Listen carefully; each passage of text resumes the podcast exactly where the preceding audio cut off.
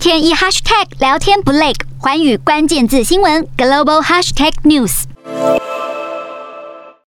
民众照常过马路，远处却因炸弹袭击冒着浓烟，形成强烈对比。乌克兰首都基辅五号清晨发生多起爆炸，这也是几个星期以来在基辅的市区和郊区生活慢慢回到正常后的第一次袭击。一家修理铁路车辆的工厂遭到飞弹袭击，建筑全毁，再度引发民怨。俄罗斯国防部则指出，俄军空袭基辅郊区，击毁了由欧洲国家提供的一些战车和其他装甲车辆。俄国总统普丁也警告，如果西方国家供应长程飞弹给乌克兰，俄国将猛攻乌国境内更多目标。